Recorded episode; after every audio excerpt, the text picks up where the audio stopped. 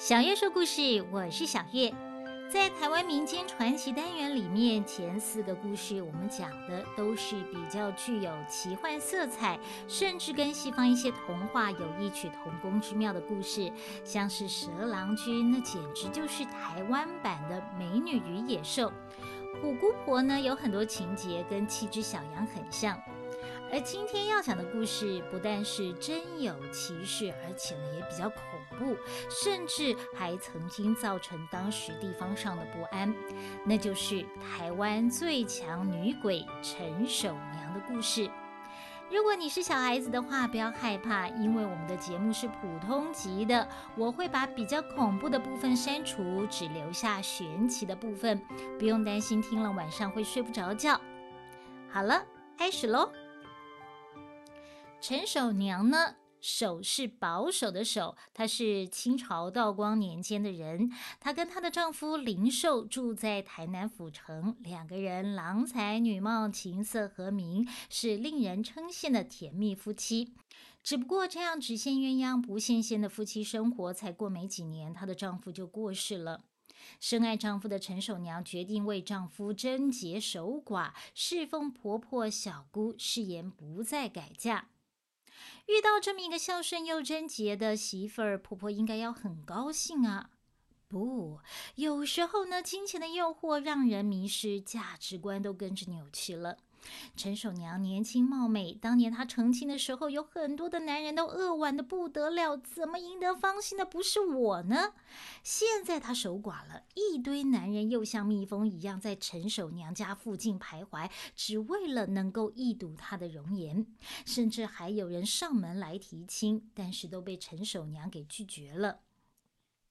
渐渐的，那些爱慕守娘的男子都被守娘坚决的意志打动，知道守娘只可远观，不可亵玩焉，反而对她有很多的敬重，不敢再去叨扰她了。而陈守娘家就在府城的官署附近，许多从中国来的单身师爷，师爷呢，也就是在官府里面做文书工作、负责出谋划策的人，他们都住在这附近。有一天呐，有一个从中国来的有钱有势又好色的师爷，无意中在路上看到了守娘，立刻对她一见倾心。打听过后，知道她才刚守寡，开心的不得了，想尽办法想要一清芳泽。但是守娘只是鄙夷的看着这个男人，立刻躲他躲得远远的。这个师爷不放弃，誓言要将守娘得到手。他认为。五级塞鬼也 A 娃，就是说有钱能使鬼推磨。陈守娘是一朵清丽的莲花，但是她身处的环境可是一片淤泥，威胁利诱都打动不了她，却打动得了她身边的人。于是她趁守娘不在家，带着大包小包的礼物去拜访守娘的婆婆和小姑，还送上了大笔钱财。婆婆和小姑一看，哇，眼睛睁得老大。这一年来呀，多少男人捧着钱上门都被拒绝了。这不是他们珍惜守娘、遵从她的意志，而是他们给的钱金额不够大呀。如今这个师爷出手大方，一来就给了他们无法拒绝的价钱。婆婆和小姑见钱眼开，满心欢喜，收下了钱，立刻答应要促成两个人。但是他们知道守娘是抵死不从的，那该怎么办？只能设计让两个人独处。于是他们先邀请师爷到家中做客，制造两个人独处的机会。师爷呢，也极尽能事的表达出自己的心意。但是守娘一看到师爷出现，就躲起来。婆婆爱小姑见情况不妙啊，也不能拿钱不办事，于是他们好说歹说，极力相劝，守娘还是不为所动。最后，他们索性来了一个狠招，出其不意把守娘压住，把她绑在一张板凳上，想要让师爷霸王硬上弓。但是陈守娘抵死不从，使出吃奶的力气，拼命的挣扎，这惹怒了婆婆和小姑，居然呐拿出钝器刺向守娘。师爷这时候在旁边全程目睹，但是他却不阻止，导致最后守娘失血过多而死。这时候师爷知道歹机大掉啊，赶紧帮忙处理凶案现场，假装是守娘自己太过思念丈夫自杀死的。但是守娘身上有那么多处的伤口，就算一般人也知道这绝对不是自杀。陈守娘娘家的弟弟去见姐姐最后一面，看到姐姐死状凄惨的躺在棺材里面，非常的气愤。附近的邻居也为守娘抱不平，于是他们聚集到衙门告官。以前要告官，不是有理就走得通的，你得有钱有权，因为衙门内的人都是官官相护的。那时候的县令是无良县令，叫做王廷干。他跟师爷交情好，想要息事宁人，就宣称验尸无伤，把婆婆、小姑还有师爷都无罪释放。这引起民众不满，群情激愤，纷纷拿石头砸衙门、丢烂菜叶抗议。哎呦，那时候鸡蛋太珍贵了，所以不能丢鸡蛋，还毁了县令的轿子。王庭干吓得落荒而逃。于是台南当地有一句俗话说：“王庭干不急不看案”，就是呢，你不花点钱收买贿赂他，他是不会办案的。王庭干被迫下台了，高一层的官员查清事实真相之后，就把陈守娘的婆婆还有小姑处死。反正呢，他们是不关痛痒的老百姓，而师爷呢，则是赶快让他哦回到中国去。陈守娘死不瞑目，她的冤魂不但跨海杀死了师爷，还在府城出现。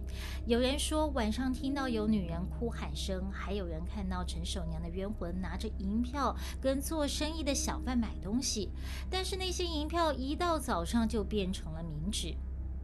这么一闹啊，府城上下人心惶惶，有民众就去拜托土地公帮忙，请土地公出面管管陈守娘。但是土地公同情陈守娘的遭遇，不愿意管这件事情。民众只好找上其他的神明，但是呢，其他的神明不是法力不够，就是不愿意插手。后来有民众发现，只要家里有供奉广泽尊王，那家人就不会受到陈守娘的骚扰，认为广泽尊王或许压制得住守娘，于是就请广泽尊王出面。广泽尊王出面和陈守娘斡旋斗法，守娘不是广泽尊王的对手，在被打败快要魂飞魄散的时候，慈悲的观世音菩萨出现了。观世音菩萨感叹陈守娘死的凄惨。如果灵魂被诛灭，那也太可怜了。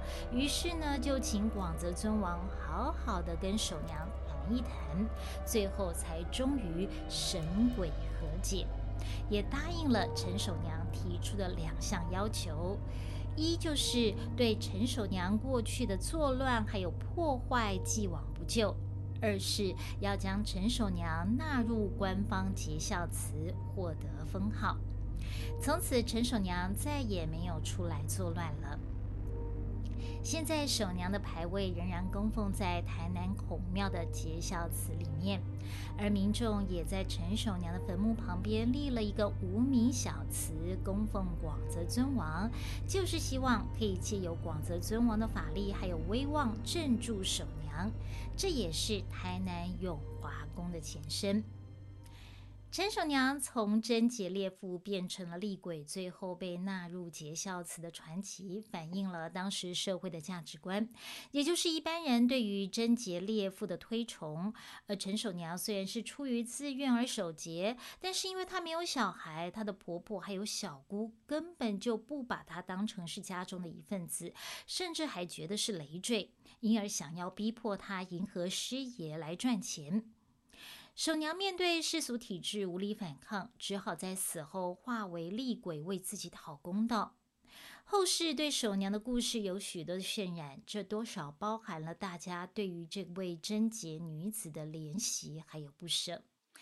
我自己也曾经为三立电视台细说台湾节目编写陈守娘的故事，总共写了二十五集，当时创下还不错的收视率，可见大家对这个故事的好奇还有喜爱。除了陈守娘之外呢，台湾还有一个很有名的女鬼，那就是林头姐。其实呢，台湾有四大奇案，那就是陈守娘、林头姐、周成过台湾和吕祖庙烧金，合称为林陈吕周四大奇案。因为林头姐、吕祖庙烧金还有陈守娘三个故事都是发生在台南府城，又有清末府城三大奇案之称。林头姐和周成过台湾的故事很像，我在这里就一并说了。首先呢，周成过台湾可以说是当时唐山过台湾的历史缩影。大约在三百多年前的明朝时代，当时的中国被称为唐山。那时候，唐山地区人民生活非常艰苦，天灾人祸不断。为了生存，很多人就决心要离开家乡，到新的地方去开创。所以，现在在印尼、马来西亚、新加坡等东南亚地区，有很多的华人都是那时候过去的。而台湾在一六八四年被纳入清朝的领土，唐山地区的人民开始大量的移民台湾。后来，清朝政府因为治安上面的考量，禁止唐山地区的居民移民来台。不过呢，与其留在家乡等死，冒险踏出去，搞不好还有一线生机。所以，尽管要躲过官员的查缉，还要渡过可怕的黑水沟，也就是台湾海峡，很多人还是勇往直前。自古以来呢，就有六死三留一回头的说法，也就是呢，这些渡海来台的人，十个有六个会死，三个幸运的来到台湾，一个呢则是中途放弃了。既然是要冒险，不可能惜家带眷，所以渡海来台的人通常都是把父母妻女留在家乡，自己只身来台，不然呢就是罗汉卡拉，也就是单身男子。因而有了有唐山公没有唐山骂的说法，无登山公无登山骂。这些呢，从唐山来的男子，有些就在台湾落地生根了，娶了台湾本地平埔族的女子为妻；有的呢，则是赚了钱，生活好了之后衣锦还乡，或是把亲人接来台湾。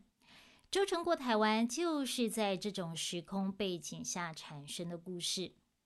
话说，福建泉州有一个叫做周成的人，他告别了父母妻女，来到台湾大道城做生意。一到大道城啊，看到繁华的城市，周成像是刘姥姥进大观园一样，除了兴奋，也嗅到了赚钱的商机。刚开始呢，他真的非常认真努力的工作，但是时间一久啊，难免寂寞，就跟着朋友去逛酒家，认识了青楼女子郭阿面。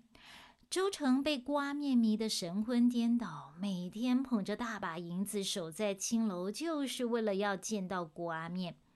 日子一久，他从家乡带来的钱就被他花光了，人财两失、走投无路的他，居然想要去自杀。于是呢，他来到了淡水河畔。正准备要投河自尽的时候，瞥见旁边有一个人，也跟他一样哦，有愁苦的面容，万念俱灰的神情。这两个人忘了自己是要来自杀的，居然聊起天来，最后还变成了好朋友，并决定我们不死了，要一起做生意。这个改变周成命运的人叫做王根，根就是根本的根。他是有钱人家的弟子，因为感情问题而想不开。他跟周成一见如故，一个出钱，一个出力，合开了一间茶行。周成呢，还是颇有生意头脑的，很快的，他就把这间茶行经营的有声有色的。赚了钱之后呢，他如愿把郭阿面娶回家，完全忘了故乡的妻女。而在老家的周成家人呢，每天盼着周成能够事业成功、衣锦荣归。但是好几年过去了，一直等不到周成的消息。周成的妻子月里托朋友打听到周成的下落，得到的竟是一句：“周成致富，娶了美妓，不愿回乡。”周成的父母听到消息，气得相继而亡。月里忍着悲痛，办完两老的丧事之后，就带着儿子周大石，还有公婆的牌位，到台湾来找周成。没想到周成完全不愿意认这个糟糠妻，害怕月里破坏他在台湾的生活，居然就跟瓜面一起下毒，害死了月里。月里死不瞑目，冤魂在周成家徘徊，不愿意离开。有一天，月里的冤魂附在周成的身上，发疯把郭阿面乱刀砍死，周成也自尽而亡。周成死后，他的好朋友王根把周成的儿子周大石收为义子，并将他抚养成人。等到周大石长大之后，还将周成的股份原封不动地交还给周大石，是故事当中最有情有义的人。如果说周成过台湾是一个渣男包二奶的故事，那么林头姐就是渣男始乱终弃的故事。林头姐的故事跟周成过台湾很像，只不过心狠手辣的郭阿面换成了深情不渝的林头姐。林头姐本名李昭娘，是清朝光绪年间住在台南府城的一名妇女。她的丈夫经商，常常搭船来往中国和台湾之间，却在一次船难当中不幸丧生了。还好她的丈夫留下了不少钱给昭娘，让昭娘在成为寡妇之后，还能够独自抚养两个小孩。有一天，昭娘的丈夫以前在中国结交的一个好朋友，叫做周雅思的，来拜访她。得知昭娘的丈夫死了，周雅思还难过了好半天。之后，他对昭娘母子非常照顾，两个人呢日久生情，就结婚了。结婚之后，周雅思才知道李昭娘根本是个有钱的寡妇，于是他就动了歪脑筋。他以投资做生意为名呢，要昭娘把所有的钱都拿出来。不得不说，周雅思确实很有商业头脑。他在台湾买蔗糖，还有樟脑，转手卖到香港去，这让他赚得盆满钵满。只不过呢，他赚了钱没有回到昭娘的身边，而是带着大笔的钱回到他的家乡广东汕头，并且在那里娶了新的老婆。昭娘到处打听，才知道自己被渣男给骗财骗色了。家里已经没有钱了，连房子都被周雅思拿去抵押贷款，还不出钱来，只得被迫流落街头。最后，他的两个儿子相继饿死。绝望的他来到海边，在林头树上吊自杀。从此就传出有人在林头树旁边看到披头散发的女子在游荡，甚至跟卖烧肉粽的小贩买肉粽。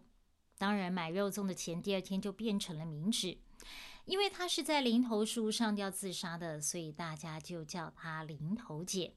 因为林头姐的故事太过悲惨了。后来有人帮他编了后续，说他的冤魂遇到了一个算命仙，算命仙为他抱不平，决定要帮他报仇，于是就把他的魂魄收进雨伞里，带到广东汕头周雅思家。算命仙一打开伞，林头姐就从伞里面跑出来，原本楚楚可怜的弱女子，立刻变成了披头散发的厉鬼。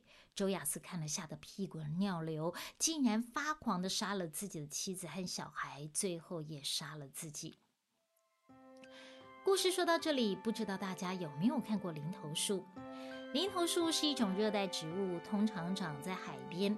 台湾在恒春兰屿一带有种植林头树，是原住民生活当中重要的植物之一。他们会采林头的果实当干粮或者是零食，林头叶拿来包饭团，也可以编成帽子。林头的根可以编成绳子，整株都有利用价值。不过有人说，林头姐的故事应该是假的，因为林头的树根不粗，根本没有办法承受一个人的重量。会有这样的故事，可能跟林头树的样子有关，因为林头的叶子长，树干细，就像是一个披头散发的女鬼站在海边。照这么说的话，这个故事或许是假的，但是那时代的悲剧却是真的。林头姐呢，其实不是一个女人的故事，而是一群女人的故事。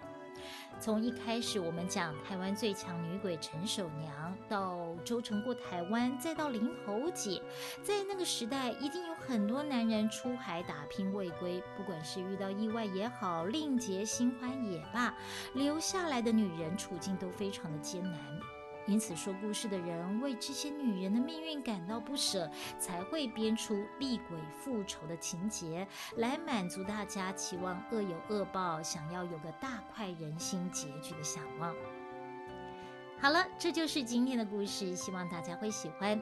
如果你有想听的故事，或是有任何建议的话，都非常欢迎留言告诉我，也期待你的回馈。小月说故事，我们下次见。